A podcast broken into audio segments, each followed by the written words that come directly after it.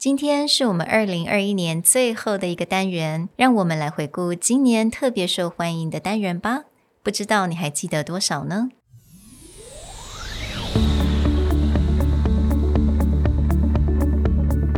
？Hello，欢迎来到 Executive Plus 主管与沟通力的 Podcast。I'm Sherry, an educator, certified coach, and style enthusiast。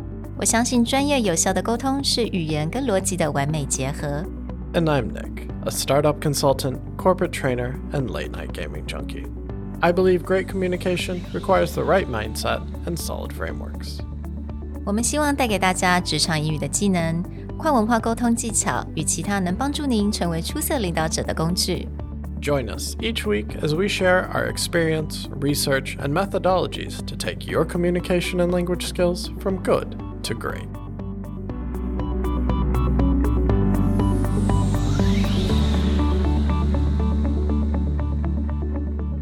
Hey, everybody.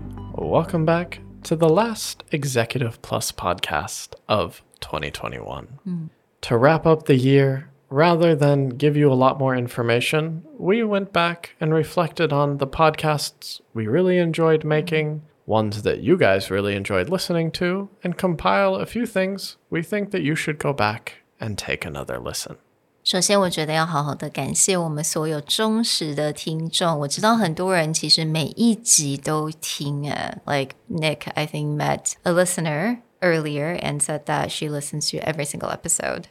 Yeah, sometimes this year it's been a bit of a shock because we've just kind of had our heads down. We've been working on the mm. podcast and you know, other than the numbers that we get from Spotify or Apple. Yeah it doesn't always give a sense that mm. are we just talking to each other, right? We're in a studio every day. But then, you know, we've had a really wonderful opportunity to meet some of our listeners mm. in person and it just always kind of a nice surprise where someone's like, "Oh yeah, I've listened to all your podcasts." And yeah. you're just like, "Oh, really?" Like yeah. you you know. it's still surprising to me that people actually listen to us talk. So I, I just want to say that thank you so much, guys. 那当然了，我们教学也那么久了，常常我们一定要来做一个 recap，right？A summary or just kind of refresh our memory，因为其实我们做了一百多集吧，今年一百多集，每一集我们完全不一样的内容。So I, I think it, it was really interesting for us to kind of go back and be like, oh my God, we did this. Oh my God. Yeah, that was this year? Really? I know. So we went and looked at the numbers and we pulled the episodes that did particularly well and we put them into different categories. So, the first category we want to share with you is just two things that we talked about doing mm. last year, and we mentioned that we would launch this year. And it was kind of new for us, but mm. surprisingly, we were really happy with the results. And I think listener wise, people really enjoyed these. Mm. And that would be the live lessons yeah. and also the interviews we did. 没错，那我们 live lesson 我们目前有做了三集，一百一百一十跟一百三十，还有我们的一些 interview。那 interview 我们从第六十五集开始，八十四集啊，八十七集，一直到九十一集的 interview。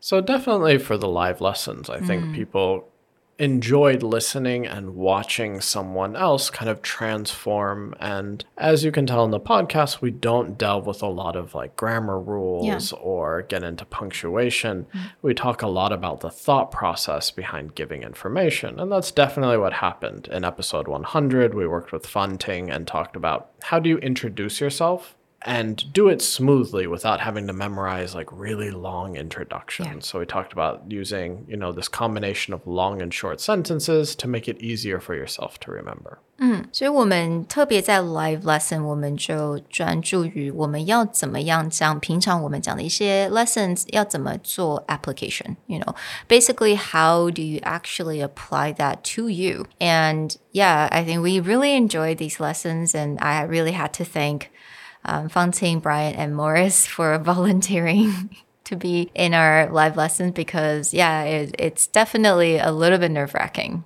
And then we also did a lot of interviews mm. this year especially people who work in either multinational companies or have a lot of experience, and they're kind of sharing what does it feel like to be in between. We mm-hmm. know that a lot of our listeners often sit in this position where you're kind of in between two different worlds, in between two different cultures, and you're navigating not just the language, but the thinking process. So, mm-hmm. you know, starting with Miko and Zoe, who work in companies that you recognize, it's like a home recognizable Yeah. brand and corporate group and them sort of talking about like what's it like talking to Europe what's it like talking to America how does that corporate culture translate through them between dealing with Taiwan and abroad 还有怎么样将我们的 headquarters 的一些理念，然后呢带进我们台湾，然后做一些调整。You have to localize certain things and mentality, and but still deliver results and report back to the headquarters. So that that's definitely a very challenging thing to kind of have that transition. yeah and we got really lucky to also look into the startup world mm. talking to Karina and especially women entrepreneurs Yes. and driving forward companies and then a partner of mine and someone who's worked with my company Presentality Lenny who has, especially this year with the work from home and the pandemic, has a massive amount of experience of leading remote teams, especially cross cultural teams.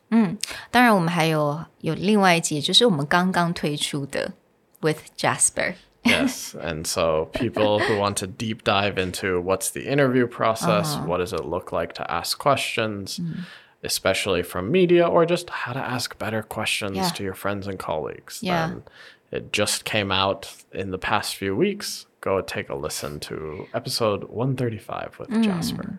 尤其是当你想要知道问好问题到底是只有在访谈中才可以用到吗？还是说在生活当中也是可以用到？So I think that was a very interesting episode as well. And the second category that we looked into has to be about networking and chatting up with your colleagues, your boss, and strangers. Yeah, we found that a lot of episodes that kind of came across of like, how do you talk to someone you've never talked to? How do you start a conversation? Mm. These were definitely episodes that our listeners gravitated mm. to. You guys were really like, yeah, starting a conversation is kind of nerve wracking. It's a little bit Right. hard. Mm. So we have things like opening phrases. Like, how do you start a conversation with someone? How do you open and break the ice there on episode 90? Hmm. We also have episode 115, where it's very basic, like how do you chat with strangers? Mm-hmm. Now, strangers has kind of a funny context if you've been paying attention to the news lately, but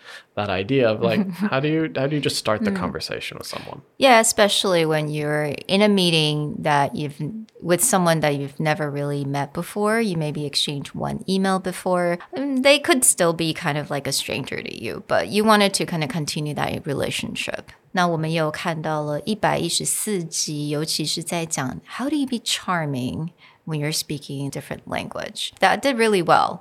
Yeah, and I think that one, especially for you, is a fun one to research Yeah. because we looked up interviews with you know people who have a reputation of being charming and especially in an interview setting or like red carpet but it's like certain people have that charisma Yeah. and we broke it down to it it actually is the people who know how to incorporate everyone around them Right. right so we talked about like the rock ryan mm-hmm. reynolds where they have this kind of like larger than life charm that just kind Yeah. of brings everyone together and they're really good at complimenting others. So that was a really fun one just to research because we got to watch a lot of Yeah. great interviews, but then it seemed to be something that people kind of grabbed. 我觉得很多时候我们会觉得这些很有魅力的人好像是与生俱来，you know, it, they're born with it. You cannot learn how to be charming. 那更不用说我们在讲第二语言的时候 ，charming never came into our mind. Like, We never thought about how to be charming in a different language. It's hard enough to be charming in the first language. How do I be charming to, in a second language? But actually, there are a lot of different techniques and just things that a lot of people, maybe charming people, they're used to doing. And we can definitely learn from that. 嗯，当然，我们也有在第，也不用忘记我们第八十六集，我们也做了一个蛮特别的 episode，也就是 怎么样安慰别人，用英语安慰别人。我觉得这一集，尤其是在今年，a lot has happened. COVID, pandemic, working from home，大家都很需要这些安慰。大家都很需要去 heal，所以我觉得这一集还蛮有意思，我觉得可以回去稍微看一听一下。Well, definitely we enjoyed this category, talking Yeah. about like networking, chatting. Even I think episode 126 specifically was how to network, mm-hmm. how to build your network from what is considered one of the best venture capitalist Oh, yes. networkers. And all of these were just kind of like, again, how do you break the ice? How do you build relationships? Hmm. Our third category gets a bit more into the practical side. Right. So there were two specific episodes that really kind of grabbed people mm-hmm. for that meeting, hosting a meeting, discussions. If any of you came from our conference call class or mm. have looked into what we do, we do talk a lot about that meeting setting, how to mm. make it smooth, but also how to connect with people. 呀没错，所以其实 hosting meeting 主持会议啊，不管是线上或是线下，那这个部分我们当然跟那也在好好上面有一堂专门的课程，但是我们也常在 podcast 上面是加一些新的元素、不同的元素进来。那 I think episode one twenty, we I think I took it from a book. Yeah, we actually had a bit of fun where the book was it was being sarcastic. Yes. It was making fun of especially Silicon Valley We're like corporate. corporate culture, mm-hmm. right? But there was actually quite a few good lessons in Yeah. there. And so I think we had fun balancing out. Maybe this episode, uh, the numbers look good, but I think that we had more fun creating this episode because we were kind of making the joke. Both Sherry and I have worked in mm-hmm. corporates before and kind of mm-hmm. looking at that evolve, but definitely like it's a different worldview. 那我必须要说，第一百二十四集，还记得一百二十三集的时候，我们也做了一个跟我们就是 research 不同的很厉害那种主持人，就是国外的一些主持人，像 Oprah、Larry King、Conan O'Brien，还有 Graham Norton，他们不同的一些。 他们的特色，还有他们主持问问题的这些特色。那我发现，尤其是这两集，真的蛮多人都会跟我们说，哎，they really like that episode, and I think that's a really great thing to hear because we had a lot of fun doing that kind of research, and it was not something that you could think of when we learn language. We don't go out of our way and study how interviewers conduct interviews, but when we did our research, we really think that a lot of things can be applied in our everyday life. Yeah, it's especially it's that thought process, it's that mentality, and I think what grabbed people about 124, the Graham Norton episode, was again, how do you take this group interview situation? But in his cases, again, you have a fair number of people who hmm. Have a reputation, who have an ego, mm. and he's very good at managing. And I think this is very applicable to when you go into like these high stakes meetings. Maybe Yeah. you need to go negotiate with someone and you're a host. Mm-hmm. How do you kind of navigate that field? Mm. It's a really good look at doing that that you wouldn't find that in a business book. I think it's just kind of a really unique angle that people can look at differently mm-hmm. and learn from. 那当然，最后一个 category 其实 we we we're not sure exactly what Other stuff. other the miscellaneous by the way，在第四十一集我们就做了一个如何写出老板想看的 executive summary。那这集做的也非常好，因为我记得还有好像还有其他的平台也帮我们推广了出去。那当然写 executive summary 不简单。那如果你有时候 follow 一些网络上的一些 template，你会写出来，就是好像都是很像模板啦，都是差不多。但我们这一次是用了我们自己的 process 来教大家写出真的是人家想看到的 executive summary。Yeah, so I definitely think with the end of the year, especially Chinese New Year, a lot of people decide to search for new jobs at the mm-hmm. beginning of the year. It's kind of a new start. So that's definitely something that people can consider going back as okay, if I'm going to start redoing the interview process, maybe I want to jump from a very local company into an mm-hmm. international company, what to do. And then, of course, there's always episodes two through six